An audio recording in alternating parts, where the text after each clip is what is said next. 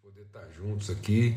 Vamos ter um tempo de oração. Eu queria uma vez mais orar pela casa do meu amigo Alfredo, lá de Aracatuba, está lá em São Paulo, cuidando da saúde lá. E a gente está aqui em oração pela casa dele, até os filhos, a igreja de Aracatuba. Então a gente quer mesmo assim que a bênção de Deus esteja sobre a casa dessa família tão bendita que tem repartido virtude com tanta gente, tá bom? Pai, muito obrigado, acima de tudo, pelo teu amor, a tua fidelidade, os planos do Senhor a nosso respeito são planos de paz.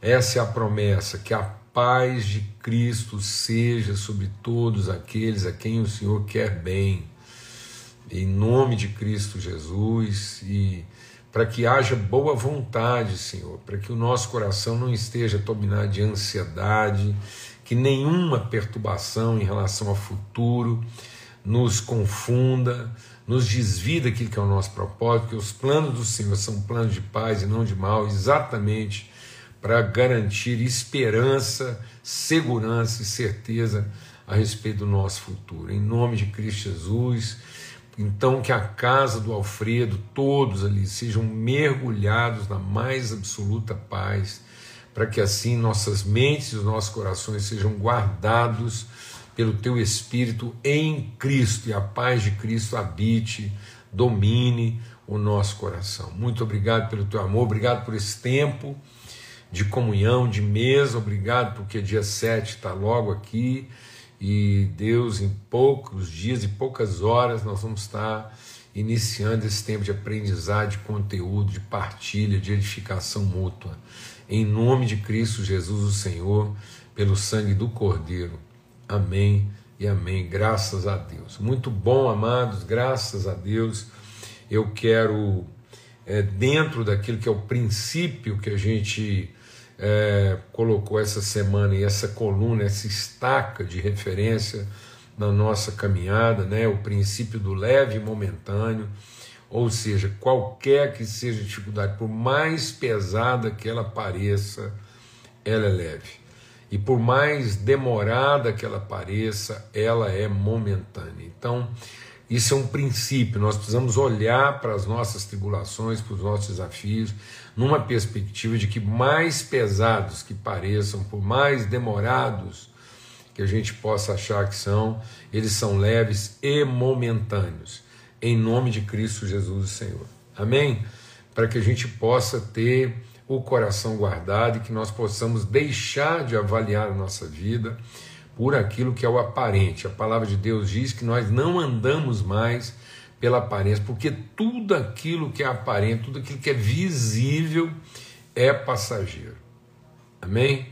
Então nós temos que viver daquilo que é invisível aos olhos. A nossa fé não se baseia no aparente, no visível, mas a nossa fé se baseia na fidelidade de Deus, segundo a Sua palavra, e é segundo essa palavra, segundo a Sua vontade, os seus planos, que nós nos movemos. Nesse sentido, a gente vai conversar aí até sexta-feira.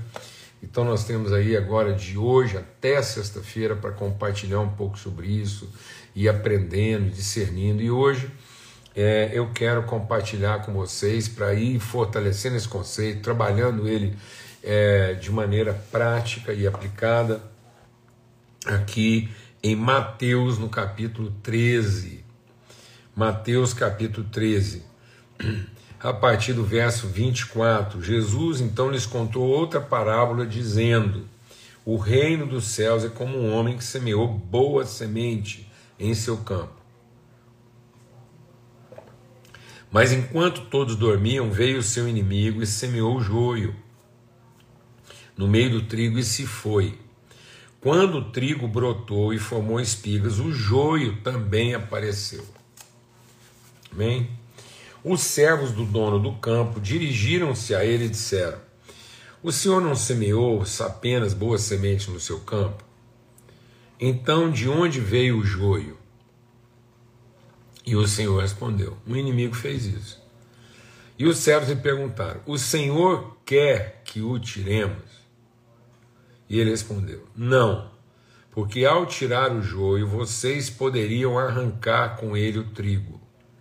Deixem que cresçam juntos até a colheita. Então direi aos encarregados da colheita: juntem primeiro o joio, amarrem feixe para ser queimado. Depois juntem o trigo e guardem no meu celeiro. Amados, é o seguinte, presta atenção. Às vezes a gente tem uma tendência de mexer naquilo que o capeta está fazendo. A gente tem a tendência de tentar consertar o errado. A nossa vocação, a nossa vocação, não é consertar o que está errado. A nossa vocação é ter compromisso inabalável com a verdade. A nossa vocação, ela não é essencialmente, deixa o Espírito de Deus ministrar o nosso coração aqui. A essência da nossa vocação é de natureza e não de ordem. E às vezes a gente tem a tendência, e isso é, é uma tendência gerada a partir de uma tentação. O diabo está sempre nos provocando ao ambiente da ordem para que a gente deixe um ambiente da natureza. Ele fez isso com Jesus. Então ele coloca em xeque a natureza para que a gente seja tentado a compensar uma crise de natureza com uma ordem. A gente já compartilhou isso, mas como faz tempo, vamos dizer de novo, Paulo disse a Tito: Tito, meu verdadeiro filho, por isso te deixei em Creta para você colocar em ordem as coisas que ainda não estão. Então, se nós não tivermos uma consciência clara de natureza, nós vamos nos confundir no ambiente da ordem. E essa confusão pode ser danosa. Porque, em nome da ordem, nós podemos afetar ou atingir pessoas naquilo que é a natureza delas.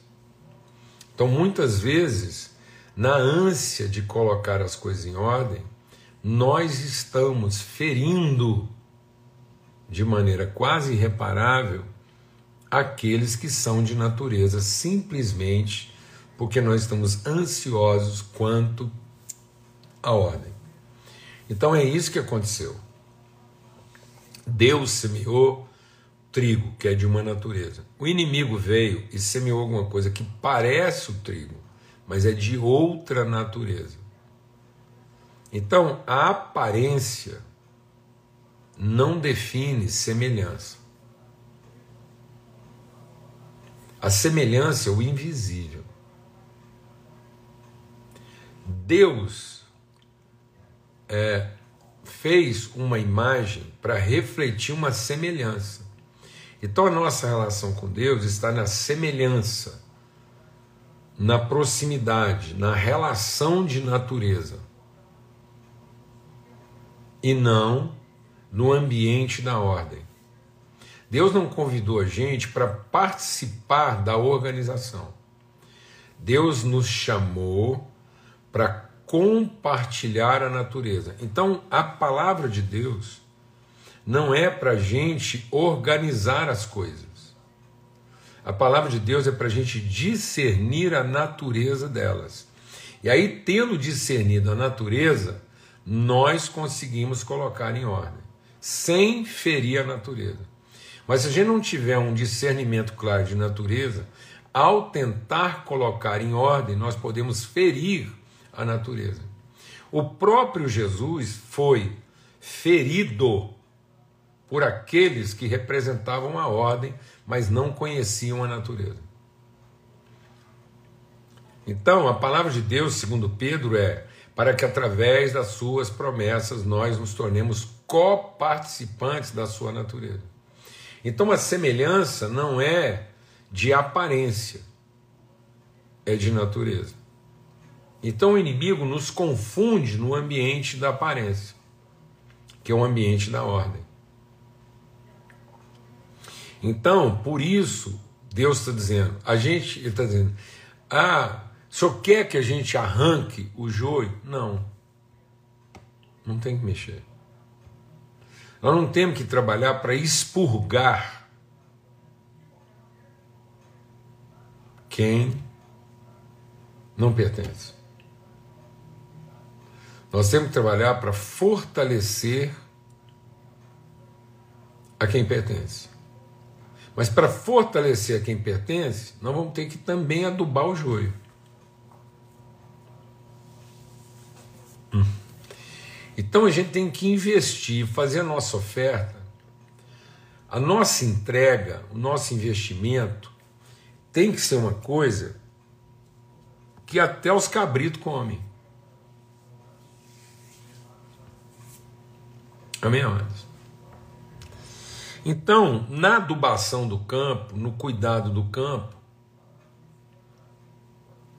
no cuidado do campo, ele vai adubar, inclusive, o joio. Foi muito boa, Rafaela, perguntar aí, comentar. Essa parte de mim, vocês que praticam iniquidade. Porque a Bíblia diz, a Bíblia diz que nós não devemos ter esse rigor com quem, não sendo cristão, comporta-se como se não fosse. Ou melhor, nós não temos que ter esse rigor com quem, não sendo cristão, comporta-se como se fosse. Vou repetir. O nosso rigor não é com quem não é cristão e comporta-se como se fosse. Nós temos que ter rigor com aquele dizendo-se cristão, comporta-se como se não fosse.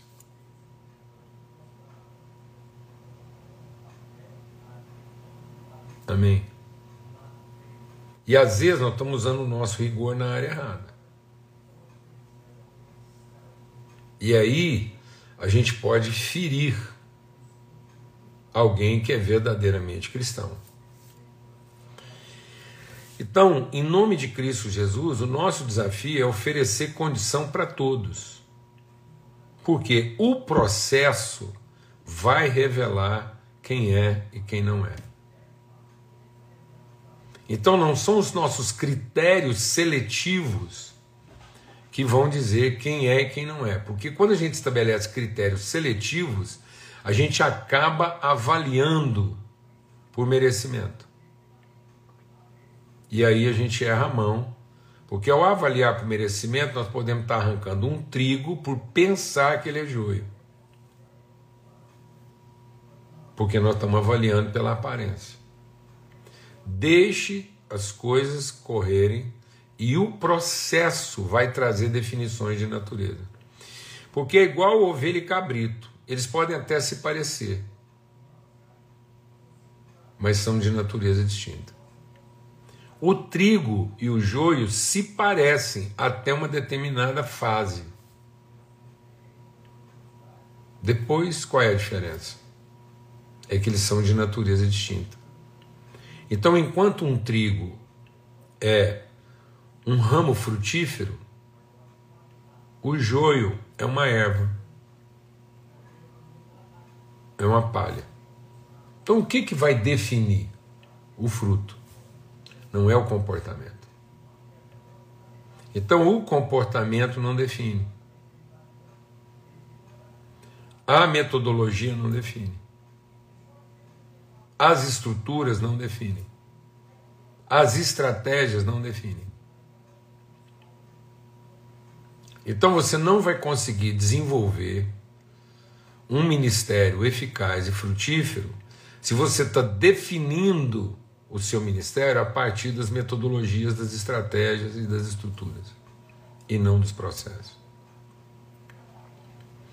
Porque o próprio inimigo vai plantar joio no meio da coisa lá, e depois você fica tão ocupado em tentar saber quem é e quem não é, que você vai perder seu tempo. Você não vai alcançar seu propósito, porque você focou na atividade errada, não era hora de mexer com isso. Você pode deixar que ao fim o próprio processo vai revelar quem é e quem não é. Você deixou de cumprir sua vocação. Aí você fica lá anteci deixa Deus ministrar no nosso coração. Eu vejo muito líder antecipando coisas, ansiosos em garantir o resultado.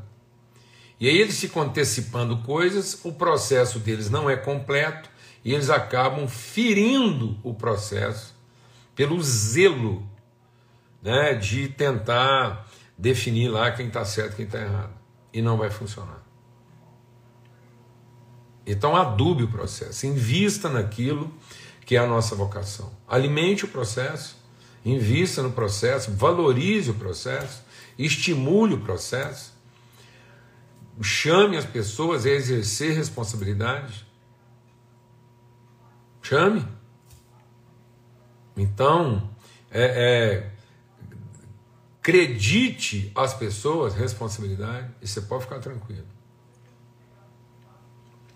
O próprio processo vai revelar quem é e quem não é. Porque é o que Jesus falou. No tempo próprio, na condição própria, o que é verdadeiro vai produzir fruto e o que não é verdadeiro não vai produzir fruto. E aí o próprio Pai, quem corta, não é a gente. Ô, gente, é sério isso. Então Jesus diz assim: o ramo que estando em mim não produzir fruto, o Pai o corta. Então Deus não mandou a gente cortar. Você pode ficar tranquilo, Deus vai honrar você. Se você honrar o processo, Deus vai honrar você. As próprias pessoas revelarão a que vieram. Elas vão revelar. E eu vou te falar por que, que elas vão revelar.